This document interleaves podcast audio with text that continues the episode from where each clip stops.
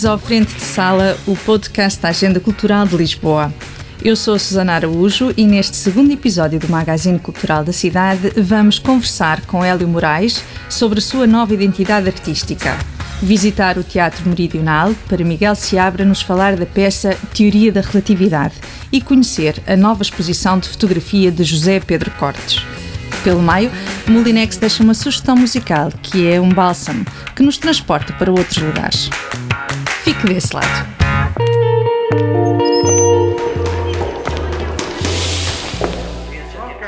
Hélio Moraes, músico dos Linda Martini e de Paus, tem uma nova identidade artística. Pousou as baquetas da bateria, aventurou-se no piano e dá a voz a 10 canções de sua autoria no disco de estreia do projeto Moraes.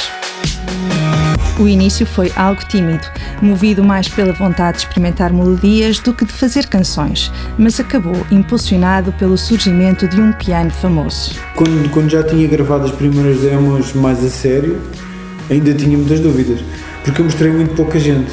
Um, mas pá, fui fazendo coisas. É, é o piano foi-me parar à sala de ensaios, né? o piano que fez a tour do Sufjan Stevens e pronto, como havia aquela relação entre o, nosso tour manager da altura, Juliano Martini, e, o, e alguns músicos contratados do Sufjan Stevens, o piano acabou na sala de ensaios de Lino Martini e de Paus. E eu pronto, eu não tocava bem guitarra, ainda hoje não toco, hoje toco um bocadinho melhor, hoje já consigo compor na guitarra com, com bastante facilidade, mas mas, mas de antes nem isso. Então eu olhei para o piano e pensei, isto é meio percussão, meio, meio cordas, portanto talvez seja por aqui. E comecei. O resultado é um disco pop de canções simples que se afasta do registro habitual das bandas de Hélio. O processo de aprendizagem explica muitas das diferenças, mas a produção de Bengue Ferraz, guitarrista e produtor dos brasileiros Bugarins, contribuiu de forma decisiva para consolidar o som de Moraes.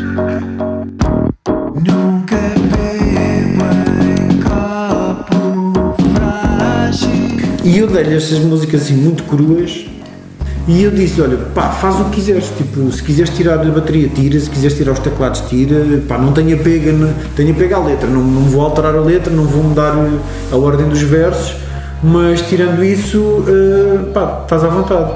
E a primeira que ele produziu foi Dentes Afiados. Ainda não tinha o solo do Cabrita, tinha só os arranjos, mas não tinha, não tinha o solo do Cabrita. E pá, e acertou na música. Quando ele mandou aquela, eu disse: Logo, é isto, para mim nem mesmo. O disco conta com várias colaborações. Algumas foram encontros muito felizes para Hélio, como com o cantor baiano Giovanni Cidreira ou com Xana, vocalista dos Rádio Macau. Não deixamos nada em pé.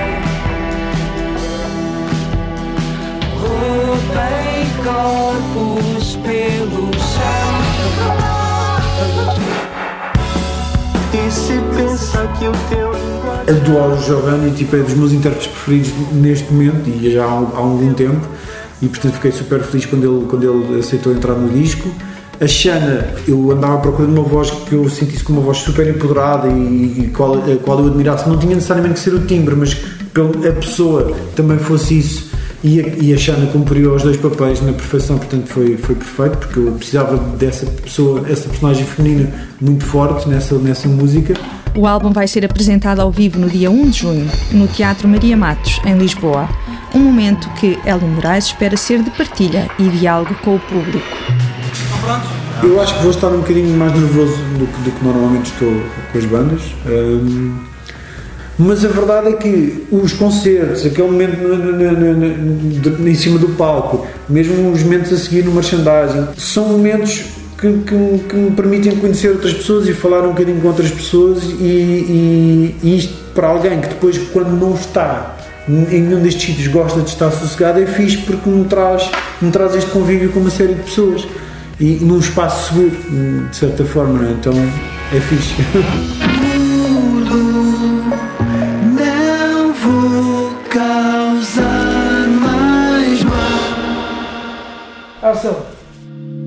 Brown.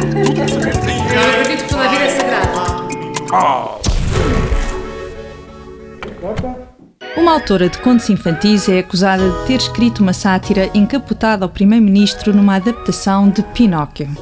Agora, perante a indignação do governante e pressionada pelo poder, deve fazer uma escolha: defender a liberdade criativa ou abdicar da sua integridade, desculpando-se publicamente. É este o enredo da peça Teoria da Relatividade, que marca o regresso do Teatro Meridional à atividade em sala. O texto é a resposta do dramaturgo Rui Xerez de Souza à proposta lançada pelo encenador Miguel Seabra. Lançar um desafio ao Xerez que pensasse num texto que evocasse aquilo que estamos a passar de mais invisível passa pela inquietação, pelo medo, por estas uh, vias digitais. Barato. Deve ser uma alpinista. Olha, olha, olha. Onde? Ali, não vejo passar. Não, não vi nada. Tu tens a certeza que é um rato? Se esta cadeira vem buscar o telemóvel. Quando a exposição pública nos torna cada vez mais vulneráveis aos interesses ocultos do poder, a peça questiona os limites impostos à liberdade individual e assume-se como uma metáfora sobre a ameaça de um Estado totalmente controlador. Ratinho! Ratinho! Para. Qual é o lugar da espontaneidade? O que é que é verdade? O que é que é mentira? O lugar do outro na minha vida? As cedências que, por pressão, eu faço e deixo de fazer e o preço que pago por isso? O espetáculo é um- uma grande metáfora sobre a, a- a censura. Já conheço há muitos anos. Sente-se. Certeza. Aposto a contar às amigas da casa maravilhosa que nós temos. Claro, eles, eles andam por todo lado. vem na sequência de, de- de muitos de projetos do Meridional eh, que, estão, que têm precisamente na sua origem urgência de dizer alguma coisa que eh, responda de certa forma a uma inquietação artística face ao panorama do estado do mundo. Dinheiro. Tenho sérias dúvidas que os romanos fizessem isso. Se pudesses, mudavas. Com interpretação de Alfredo Brito, Emanuel Arada, Lígia Roque e Miguel Nunes, Teoria da Relatividade está em cena até 6 de junho no Teatro Meridional. Frente, Molinex prepara-se para apresentar o seu novo álbum, Requiem for Empathy, em dois concertos na Culturgest nos dias 4 e 5 de junho. Neste episódio de Frente de Sala, é ele quem nos deixa uma sugestão cultural. O disco do Floating Points com o Pharoah Sanders e a Lon- London Symphony Orchestra chama-se Promises e é eh, uma, uma- portanto é um encontro entre um entre músicos que eu admiro muito que é o caso do, do Sam Floating Points o Pharoah Sanders é um saxofonista incrível. E, e estas duas sensibilidades juntam-se num disco que tem que ser ouvido do início ao fim como uma experiência contínua. E é é um bálsamo nesta altura em que precisamos de coisas que nos transportem para outros lugares, não podia recomendá-lo mais. O portentoso Promises, que junta Floating Points, nome maior da música eletrónica dos nossos dias, a Pharoah Sanders, uma lenda viva do jazz, e a Orquestra Sinfónica de Londres, é então a sugestão de Molinex.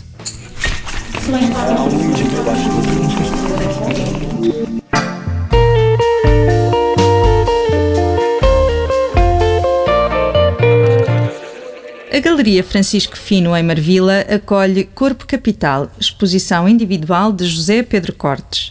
Reúne um conjunto de novas fotografias centradas no corpo, na natureza e na arquitetura, referências visuais que o artista visita com frequência.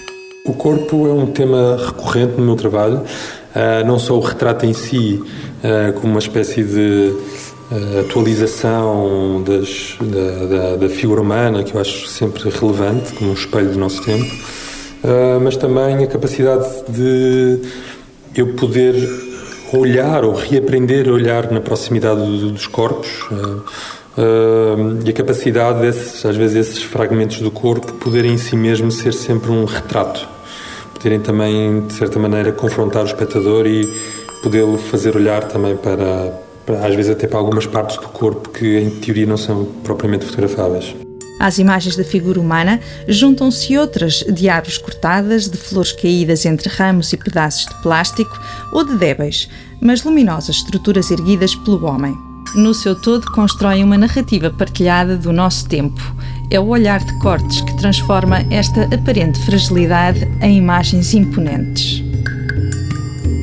Quer a natureza, quer a arquitetura, uh, interessam-me não pelo lado, digamos, uh, da perfeição e do, da, da, do espaço acabado, mas interessa-me sempre como uma como um espaço que se constrói dentro de, um, de uma aglomeração de objetos frágeis e, e muitas vezes quase temporários, não é? Mas que quer pela sua composição, pelo, quer pelo lado uh, da, da, própria fragilidade da composição, fragilidade no sentido das coisas terem acontecido assim, uh, se tornam imponentes, não é? se tornam belas, se tornam uh, capazes de serem olhadas e de se tornarem uma imagem, é? uma imagem do nosso tempo. Corpo Capital é mais um contributo para o Atlas de Imagens do autor. Um olhar pessoal, mas também um espelho do mundo. Em constante relação com o que o rodeia, ao artista interessa procurar a beleza onde ela não existe observar, ver, sem ter a percepção de que eu estou a querer mostrar beleza. Essa é que é a ideia. Portanto, é uma, é uma naturalidade. Eu costumo dizer que é um bocadinho. Uh, Interessa-me estas imagens que, quando eu as olho, elas parecem que não, que não foram tiradas por mim, elas existem no mundo, não é? Portanto, esta capacidade de nós olharmos sem haver o esforço de querer mostrar o olhar e disto se tornar beleza é para mim o mais interessante numa imagem. A naturalidade das imagens belas e frágeis de José Pedro Cortes pode ser testemunhada até final de julho na Galeria Francisco Fino.